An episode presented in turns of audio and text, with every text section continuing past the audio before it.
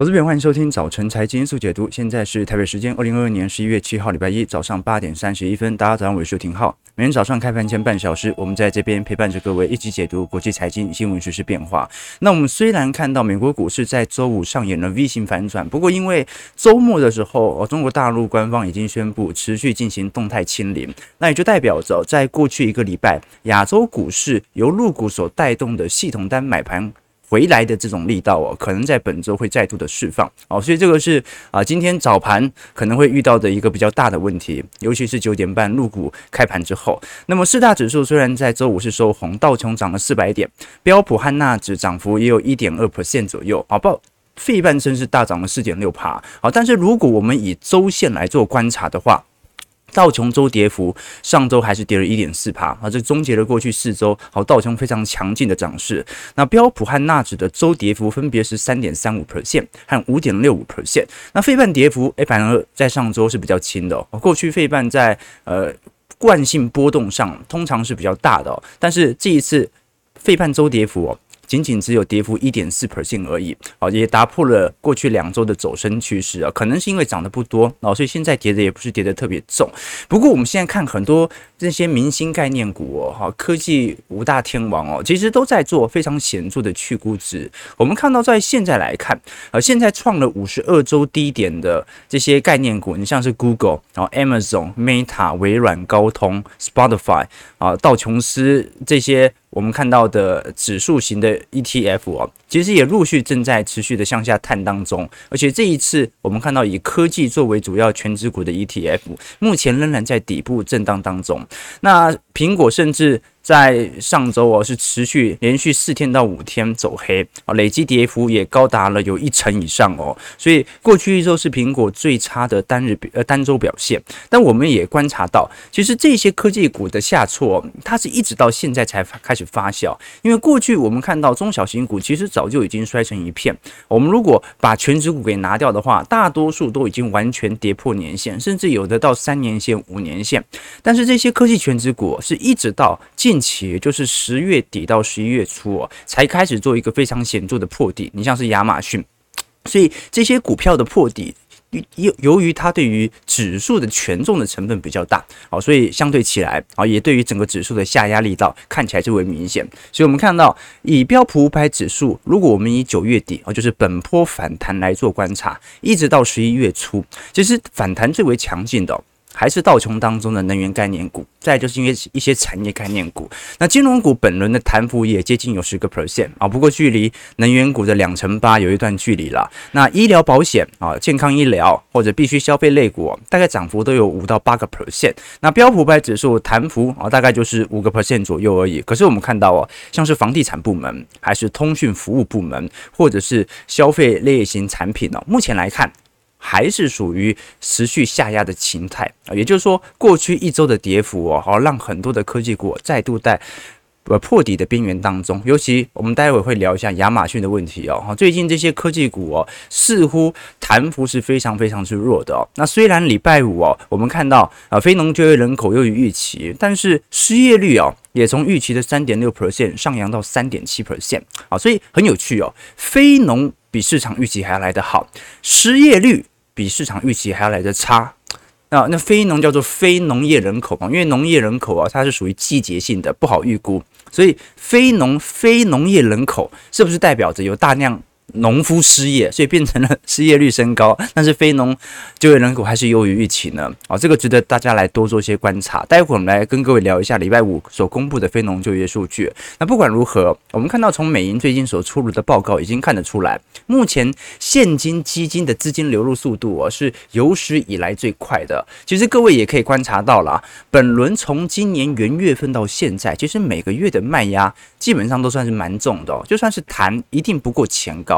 所以，其实从今年年初开始，市场上持有现金意味的意愿呐，其实就在不断的升高当中。好，这张图表示美银啊认为应该要持有现金部位的比例。我们观察到，其实从今年应该从去年年底就一路上升到现在，目前持有现金比例水位的，早就已经超过零八年以及过去二十年，应该讲对，过去十年来每一次的股灾了。这也说明一件事情。那就是其实市场对于本轮的下修已经心里有预估，而且提前已经进行现金水位的建仓，哦，这也使得市场上一直对于本轮的下修幅度到底能够到多深，一直保持着怀疑。就是其实大家还蛮保守的，现在又不是今年一整年大家都还在贪婪，今年一整年大家其实都蛮保守的。那股市能够跌到哪里去呢？那到底要如何判断整个市场已经投降？基本上从现金水位的上升速度哦，啊，如果越来越接近过去历史均值的高点，那就隐含着这个市场离底部的低点其实是越来越近的啊。这个是美银提出的第一个想法。那第二个想法啊，是其实股市到目前为止，市场能够承受的力度还算是明显的啦。我们看到这张图表是过去。历时几年，分别是债市和股市的平均常态分布哦。我们看到啊，每一个点都是一个年份，也就是它会告诉你每一年的涨跌幅，不管是股市还是债市，它处于什么样的位阶。那其实以常态分布来看哦，右边这条是标普五百指数，正常来讲，标普是长期是创历史新高嘛。所以它会维持在大概呃十个 percent 到二十个 percent 左右啊，这一年的涨幅的年份是最多的。那我们看到往左边一看啊，就是跌幅越来越大。二零二二年呢，今年跌幅大概是两成到三成左右。那这一段时间，它基本上可以认定为它已经来到接近极端值，但是它并不是极端值，因为股市从来没有在。呃，应该这样讲，股市今年的跌幅跟那一种两千零八年啊，或者两千年的长空，或者一九三零年代的大萧条，其实还是有一段落差的，两成到三成，其实还是大家可以接受的跌幅。可是如果我们观察到债市的部分，哦，债市二零二二年呢，啊，今年跌幅哦，已经来到过去历史均值水平的，虽然它跌幅哦，顶多也就两成三成而已，但是问题是。二零二二年，因为债市啊，它是属于保本性质比较高，波动性比较低哦。二零二二年的跌幅已经创了历史之最了。好，所以目前美银一样把重点放在全球的债市问题身上，而并不是股市。认为股市到到目前为止流动性仍然还是顺畅的，你要卖股票还是卖得掉。但是债市的部分，我们接下来就要看一下耶伦可能所采取的一些谈话了。我们从 VIX 指数再来做一些观察，或者从啊这些期货交易选择权哦来做一些留意，都会观察到，其实到本年度这一些市场的恐慌指标一直没有到极端值。今年恐不恐慌？今年是。恐慌的，但有没有到零八年、二零二零年、两千年那种恐慌？其实到目前为止，恐慌指数一直都没有到。那原因为何？就是我们刚才提到的，因为投资人提前先留了大笔的现金水位，等待着情绪恐慌的时候再来做进场。那大家提前。把现金水位先预留，那恐慌指数它就迟迟不来嘛，因为 市场永远都是反着对做的嘛。好，那这就是一个比较大的一个问题，就是大家还在等待那个情绪爆发的一刻，可是大家都在等待，大家都已经提前恐慌，那恐慌什么时候会来呢？那不管如何，本周我们会来跟各位追踪的几项报告，第一个就是美国和中国在本周四都会陆续公布 CPI 消费者物价指数。那么这一次预估美国的这个年增 CPI 是八个 percent 哦，较前值的八点二 percent 会稍微有一点放缓，但是啊，核心 CPI 不一定，核心 CPI 不一定。哦，就是因为大众资产目前还在一个熊市区间啦。啊，可是如果按照服务业啊工资水平哦，可能传导速度会有一点慢。啊，所以就算我们看到租金价格开始转为负值啊，开始。进入到负增长，但是也不代表核心传导的速度特别快哦。那另外一点呢，是本周会有很多的联总会官员啊开始进行相关的谈话啊，包括啊波士顿的联总会总裁柯林斯，还有克利夫兰的联总会总裁啊梅斯特，以及堪萨斯、纽约等分行的这一些票委哦，他都会陆续来针对现在的当前联总会局势来做一些谈话啊，它都会影响到短期的适度波动。那最终最终。然后就是礼拜二啊，美国其中选举要登场了。那我们过去已经跟各位提过了，这次共和党哦，在国会改选中取得重大胜利的可能性算是蛮高的。那这对于华尔街来看是非常好的事情，也就代表着呃，拜登在接下来两年任期都有可能会面临政治僵局，所以他有任何的左派改革。应该都会失败哦，应该都会失败，至少没那么容易通过啦。那这对于华尔街来看啊是好事啊，反正左派政策通常不利于华尔街嘛。好，那我们先来看一下非农就业数据的问题。礼拜五十月非农就业新增是二十六点一万人，但是失业率反而意外的上升。我们看到这一次非农其实已经增长力度不如同以前了啦。不过市场早就已经有所预估，我们看到这一次预估是二十点五万人，但是新增出来是二十六点一万人，前值由二十六点三万人上修到三十一点五万人。好，所以其实也就代表着过去的实质就业情况还是比市场想象中还要好的非常多。但是我们也观察到了，非农大概就是保持在这样的一个区间。呃，你说紧缩政策从今年以来到底有没有形成？非农就业人数的打击好像从来没有啊？为什么？因为市场有更严重的问题，也就是我们上周五所提到的劳动力紧缩的问题，就是有这么多人退休，就是有这么多的生命逝去啊，就是因为疫情导致了大幅度就业人口的改变。这三个因子对于就业市场的冲击，没办法，因为升息就能够有所转变，对吧？所以市场还是缺工。那而且我们看到，在过去十三份的报告当中哦，有十份的就业数据都是超乎预期的，就代表着很多人其实对于非农就业数据本来是抱持怀疑的。但是按照目前各大投行所公布的就业情况，真的比想象中还要好的非常多啊！但是非常有趣的一件事情呢，是失业率还在上升当中。那可能是因为非农的调查数据。调查的方式跟失业人口的调查方式不太一样，好，一个是属于专门的电访，好，一个呢是针对当前的这些呃零售业者的数据直接来进行回测，来进行回推，所以基本上可以看得很清楚，因为十月失业率从本来市场预期的三点六上升到三点七，好，那前一个月只有三点五哦，所以这一次失业率是上扬的。那要怎么来理解这种非农和就业人口的脱钩呢？基本上一个月没办法直接来做判断啊。但是如果长期是属于这样的话，长期是属于脱钩，那基本上可以认定哦，那就是呃，基本上因为统计调查的部分，可能有越来越多的人啊，因为。科技业有部分员工，或者说非需要这么多劳力的这些企业正在进行裁员，所以造成失业率上升。但是实质层面是啊，很多的科技业，它可能工程师或者中产，他私底下也兼很多的工作啊，所以看起来就是。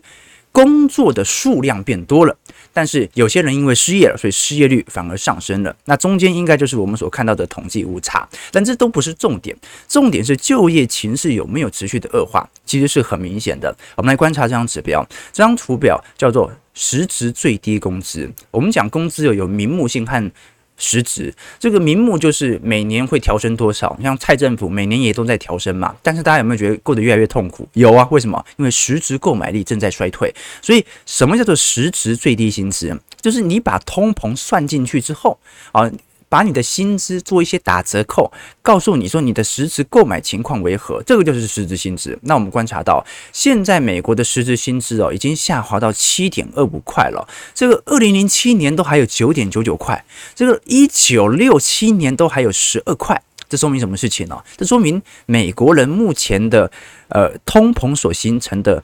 薪资侵侵蚀已经回到了一九五零年代的水平了。好，这个就是当前的情况，就是大家虽然薪资每年都在调升，但是实质的购买力却在持续下滑当中。好，所以我们看到在十月平均每小时的工资环比哦，还是有增加零点四 percent 哦，还在增加，但是它跑得比通膨慢。那现在的问题就是了嘛，呃，你如果没有跑赢通膨，大家的购买力就会衰退。那如果你的薪资没有负增长，通膨就止不住啊，所以这就是天平的两难了啊。当然，联总会的态度很明显嘛，先让工资水平转为负值啊，大家先失业，大家先找不到工作，才有利于解决通膨的问题。那至于未来要不要拯救这些人，要不要做货币宽松，这个联总会都说。其实都是有可能的，所以当务之急是控制通膨，再考虑宽松政策。因为如果控制不了通膨的话，那接下来就要花更多的力量，或者说更大力度的紧缩，还不是一样要重来。但是如果现在控制得住，将来经济不好了，还是可以持续来做一些市场的宽松。那至少我们可以从当前的角度来看。其实劳动力的紧缩啊，并不是因为工资水平有多显著的拉抬，更为明显的是美国在各年龄层的劳动参与率，其实非常显著的，就是五十五岁以上的这一批人群劳动参与率一直在一个下降周期当中。我们看到十六到二十四岁，二十二十五到五十四岁劳动参与率哦，虽然也没有回到二零二零年的水平了，好，但是也没有差太远了啊。事实上。差最多的就是五十五岁以上的这些人群，大批的离开就业市场，形成劳动力的短期的紧缩。好，所以这个是值得大家来多做一些留意的。那至少我们看到这些数据，其实也表明着联总会持续在进行紧缩当中。好，这张图表示联总会在过去一周进行海外逆回购使用量哦，来到了三千五百一十亿美元，好，创了历史新高。这个海外逆回购量啊，基本上就是把海外多的啊美元系统、美元资产开开始进行回收。那除此之外，我们也看到了上周的缩表，如果以统计来看的话，是接近四百六十亿美元哦。哦，这个是历史新高，就是从来没有单个月收这么多的钱回来。所以联准会其实在整个十一月份的缩表进度还算是非常快的哦。全球各国都在美元紧缩，全球都在缺美元。好，所以美元印了这么多，现在全球都在。缺美元哦，这个就是实质的情况。我们也观察到，由于紧缩力度的持续的拉强，现在全球的债券市场啊，跌幅都是非常重的，也是我们刚才所提到的。新兴市场在目前跌幅大概两成三，跌幅最重；高收益债跌幅一成二啊，美国公债大概跌幅有一成五左右啊。这个就是市场上当前所看到的情况。网友问说：货币宽松撒了这么多钱，如果没有完全收回去，通膨不是本来就是自然现象吗？哦，这个细思极恐啊！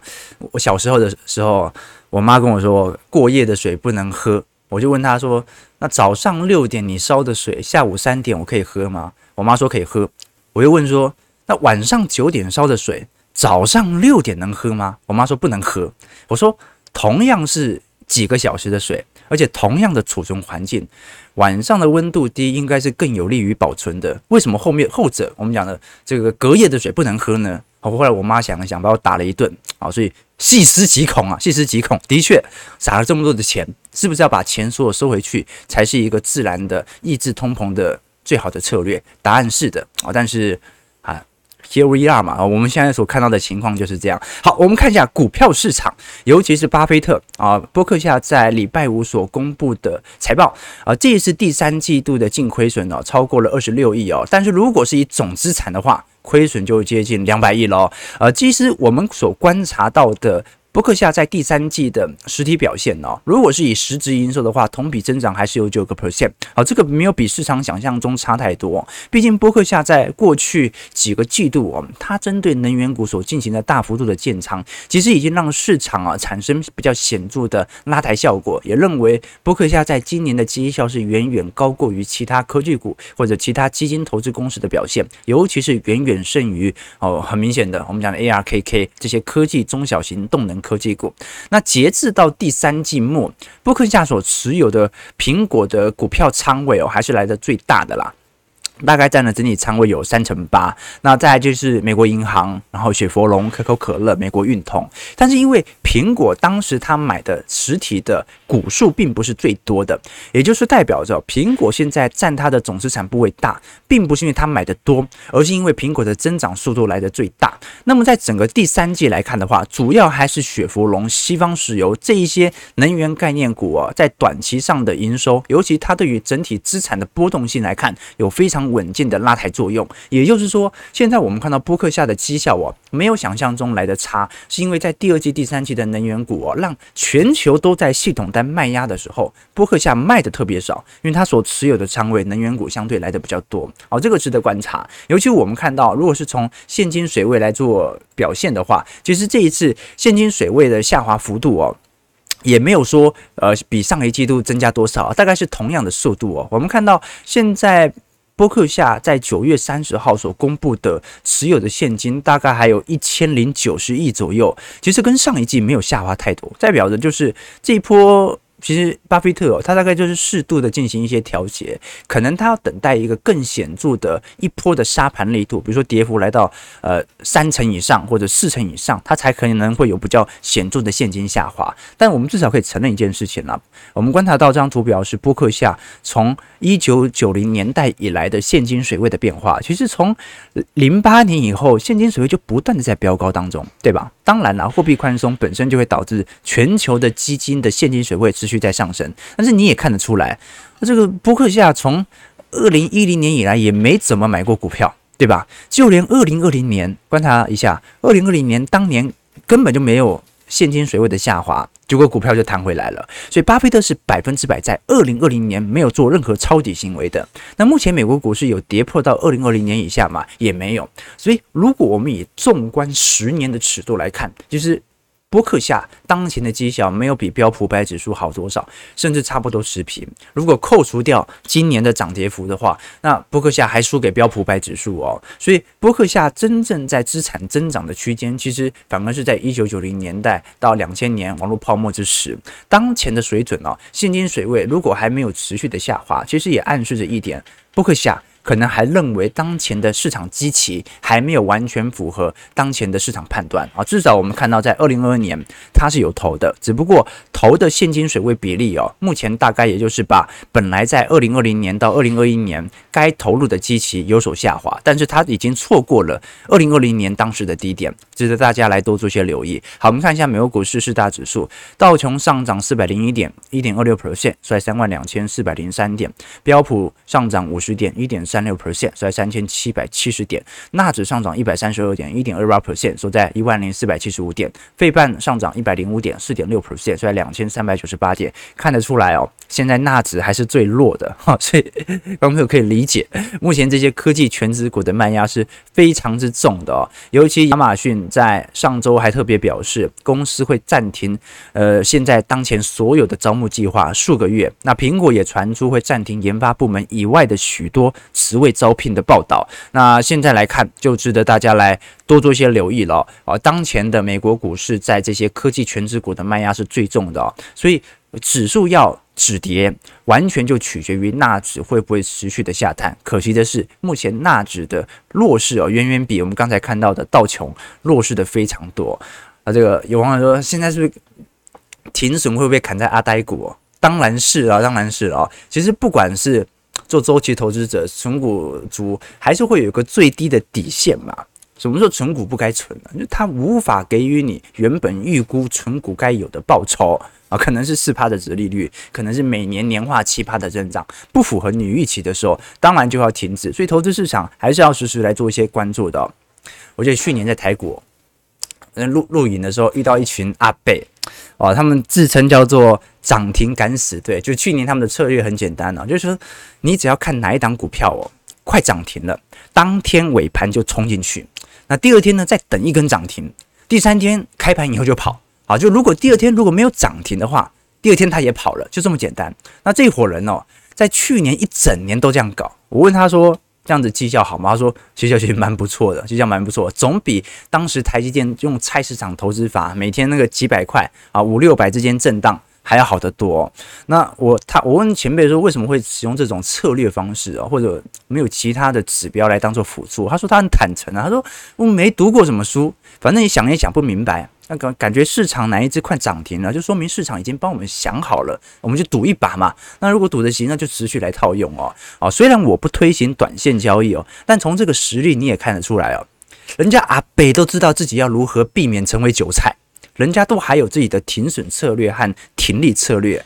更重要的是，人家有放弃自己策略的智慧和放弃自己智慧的勇气。好，所以这是非常很重要的。阿北都在避免当韭菜，大家也一定要。一起避免当韭菜，好不好？好，那我们继续往下看啊。其实今天我们要特别来跟各位关注的是亚洲股市的卖压力道可能适度放大，最为直观的原因哦，除了郑州的封城持续在封控当中哦，这个本周末已经传出来，现在广州正在面临。呃，各自省份以来最严重的疫情哦。那现在虽然是宣布要封控三天，但是按照大陆官方的说法，呃，封控三天通常乘以十嘛，对不对？现在就是封控几天乘以十，所以都是以一个月来作为主要的规划方向。那现在我们看到，不管是珠海哦，哦，还是呃其他地区，其实都开始陆续进行全程封控。那现在交通开始大打劫嘛，哦，就说哎，不应该讲前两天大打劫，现在已经正式封控了，所以我们。值得来观察一下哦，因为中共现在是在礼拜六的时候正式宣布清零政策不变。可是我们看到，在过去一周，呃，中概股的反弹其实都是在反映当前中共可能会即将放宽现在的清零政策或者防疫措施，但目前完全没有放宽，哦，所以等于是来一个市场的回马枪。我们也观察到，目前中国。我们讲中概股的中国金融指数哦，还在一个显著的下行区间哦。虽然近期有适度的反弹，但是还是特别明显的哦。其实我本周末也有发一篇文来跟各位叙述哦。哦，现在中国内部的经济其实是真的十分堪忧的啊。尤其我们看到这一次中共确令在清零政策方针不变之后哦，如果各位去看一下微博或者看一下知乎哦，哦，这个留言真的删不完哦，留言真的删不完。哦，这一次是啊，几乎是名义上的大爆发。好，各位去稍微留意一下就会发现。了，所以我还是讲哦，一个人的价值观哦，主要还是建立在青壮年时期。对照一个经历了二三十年经济增长八趴的社会哦，那每个人都会觉得自己是冒险家、投资人和乐观主义者。也会按着八个 percent 的增长去规划接下来三十年的人生，不管是事业、房地产还是资产。可是当经济成长率哦，我们看到中国从二零二零年以来哦，接下来预估哦，可能每一年的经济成长哦，啊，除了今年之外了，今年是基期问题，今年因为风控嘛，假设接下来疫情常态化的话，它也是一条下降曲线。所以对于已经把人生预估每年八八成长的人来说，等于是人生的全面的破产啊，所以所有的规划它都必须要进行。重新的调整啊，这个像我就没有这个太大的冲突。从我出生以来，我父亲一直跟我说经济不好，经济不好，所以我一直等于觉得台湾经济不好啊。现在看到股市过去几年涨成这样，啊，我也开始又打破自己的 这个一些 想象当中哦，哦，所以其实并不是经济不好，好，台湾是。所得以及财富分配的问题啊，这个特别明显，尤其在科技业上的偏重。那我们看到啊，就是从全球外资资金的流出速度来看，在二零二二年是特别显著的哦。我们看到，其实，在二零一五年到二零一七年，外资曾经采取比较显著的撤离，但是，一八年以后，美中贸易战的开打，反而认为中国的经济能够抵挡得住当前度的美中脱钩啊，甚至可以把产品的涨幅直接转嫁为美国消费者。但是在二二年的资金流出速度，现在来看就是非常快了。那现在随着十二月即将要到来啊，接下来包括政治局会议。或者中央经济工作会议，或者全国金融工作会议哦，都会在十二月初左右陆续的召开。那到时候市场上其实最为关注的，首先是未来的经济政策的方向。那第二点就是五年金融改革的监管和重点，看大陆会不会缩紧当前金融的监管。如果持续缩紧的话，那基本上就隐含着资金的外逃会持续。好，其实各位从吞吐量也看得出来。好，香港这张图表是香港过去几年的吞吐量哦，从一九年、二零年以来，基本上就在一个非。非常显著的下行过程当中，值得大家来多做些留意啊。我们虽然从中概股的相对本益比啊，或者从基期指标来看呢，都在一个持续的下行过程当中啊。比如说，我们看恒生指数目前的本益比哦，正在往五倍靠近啊。目前香港指数的。我们讲的基期水位哦，已经回到了一九九七年以来的水准了，而且已经超过了零八年以及过去历年股灾的水平。如果我们以恒生指数、恒生企业指数相对于标普百指数的比值哦，也回到了一九九七年的水平了啊，所以这个是实质的卖压，无法做大幅的改变。包括我们过去也跟各位提到哦，其实我一直在留意香港目前的外汇情况。因为我们都很清楚哦，港币它是属于呃美元汇率联系制度哦，就完全联动的哦。这个美元升多少，港币就升多少哦。但是我们过去跟各位聊过，如果一个国家的货币是采用固定汇率的话，它就会丧失货币的政策自主权。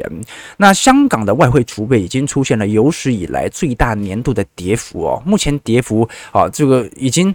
短短几个月哦，就已经跌幅六成七成了。按照这种下滑速度哦，其实香港金融风险呐，当然啦，这个你说完全崩溃的可能性不高，但是对于港股的做空部位肯定会有所增加的哈。因为呃，我们讲嘛，如果你的汇率是固定的，就代表着呃，因为港元已经发行出来了，所以美元升值多少，你就要拿更多的美元来购买本国货币来拉抬汇率哦。那如果有一天美元买光了，好像。九七年啊，泰铢外汇储备买光了怎么办呢？啊，这个都是比较大的一些问题哦。好，那我们马上来看一下台北股市的表现哦。总而言之，本周的入股卖压可能会比较重一点。呃，台股就不一样，哦，台股上周我们看到啊，主要还是由中小型股 OTC 来带动。那现在来看，整个台北股市，呃，在礼拜五小涨四十点，收在一万三千零二十六点，就要看一下啊、万三这一条应该是撑不住了，本周不一定撑得住啊。但是因为成交量一直在缩，哦，所以能不能加速赶底，这很难说，可能还是要来金管会最后来一枪。哦，把整个禁空令全部政策给实施出来，才看得显著哦。那我们至少可以承认一件事情，那就是当前的贵买相对来看是比较强势的。所以可能就算大盘持续遭受到系统单的卖压啊，那现在可能以中小型股的 OTC 哦，你看已经连涨几天了，算蛮强劲的哦。可能中小型股在本周还是蛮活泼的，OTC 上礼拜。盘幅有五点八 percent 哦，而且哦，我们看到小台多空比哦，好，终于看到一个比较显著的空单开始出现，好，这是比较比较明显的。那我们就要来观察了，这一波的空单大概会维持多久？它维持的时间越长，就代表着台北股市的涨势的态度、涨势的拉抬效果就会越加的明显。至少我们可以就目前台湾的实质情况来看，台美的利差因为还在扩大。所以你不太可能期待外资有明显这种利率政策的改变，或者我们讲说，呃，对于台美利差扩大所形成的台股系统在卖压，这个基本上无法改变。但是中小型股外资没有持有啊，好，所以中小型股可能在短期内会稍微比较活泼一点点。好，只要美国股市不要再做系统单的大跌幅，那就是外资加减卖，好，中小型股那就加减涨喽。好，那本周我们一样会跟投资朋友关注台积电十月份的营收。或或者是红海联咏这些大厂的法说。好，我们看一下投资朋友的几个提问，来跟大家多做一些留意和观察。好，当前台北股市今天上涨一百一十一点，预估量能有两千两百亿左右。那值得观察，收在一万三千一百三十八点。值得观察就是九点半入股开盘之后啊，这个大陆市场的反应哦。啊，到时候来看一下，到底这一次的风控政策哦，啊，对于市场的情绪面的反应为何？啊，如果反应不大的话。那说明现在库存问题很严重嘛，就是不管你封不封，反正货都卖不完了，是吧？好，我们看一下投资朋友的几个提问啊，这个大家早安，有费半还是废啦？对啦，OK，这个。Terry Wang 说：“跟以往来说，今年算是缓跌，所以很难出现非常恐慌。那就一个问题嘛，没有出现非常恐慌，没有出现百涨停跌停，谁知道底部在哪里呀？那就是一路就这样落落的嘛。哦，所以长熊，很多人认为这本轮是长熊，这就是主要原因。OK，联联总会应该是希望缓跌吧？应该是这样，应该是这样子。” Edward 劝说，无限宽松是货币政策失能问题哦，乌俄战争哦是造成输入型供给通膨的问题。对，好，所以你就很清楚了，你用货币紧缩来处理乌俄战争，那就有一点脱节嘛，对吧？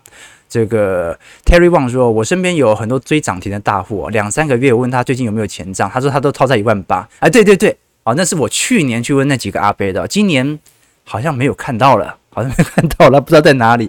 好了，感谢各位今天的参与哦。啊，其实我们今天主要是把整个国际局势哦做一个系统的梳理啊。接下来几天时间，我们会来跟投资朋友分享，在每一个环节当中，欧洲市场啊，包括英国的 GDP 即将要公布了，我们都跟投资朋友分享哦，这个美国经济哦来看待未来的趋势不太准。为什么？因为美国经济现在比欧洲和亚洲经济好太多，所以你要看一下新兴市场和欧洲市场会不会出问题，再来推敲美国的问题哦。那如果没出问题，那美国。美国现在通膨又没有比这些欧亚市场来的严重，基本上呃可能冲击都没有像欧亚市场来的大，对吧？好，所以我们接下来几天会来跟投资朋友分享每一个市场当前度的变化，不管是从陆股、港股的角度、欧洲市场的角度、新兴市场的角度来分析一下，最终在美国礼拜四公布的 CPI 数据之后啊，到底具体的 CPI 的打击情况为何？各位要很清楚啊，现在我们看到美国的 CPI 能够降到八个 percent。或者八个 percent 以上，它有一个最重要的关键，就是美元已经升值两成。美元升值两成，就代表着美国把本身内部的通膨往海外进行输送，所以海外的通通膨控制的住吗？值得大家来多做留意。早上九点零六分，如果喜欢我们节目，记得帮我们订阅、按赞、加分享。我们就明天礼拜二早上八点按早晨财经速解读再相见。祝各位投资朋友看盘顺利，操盘愉快。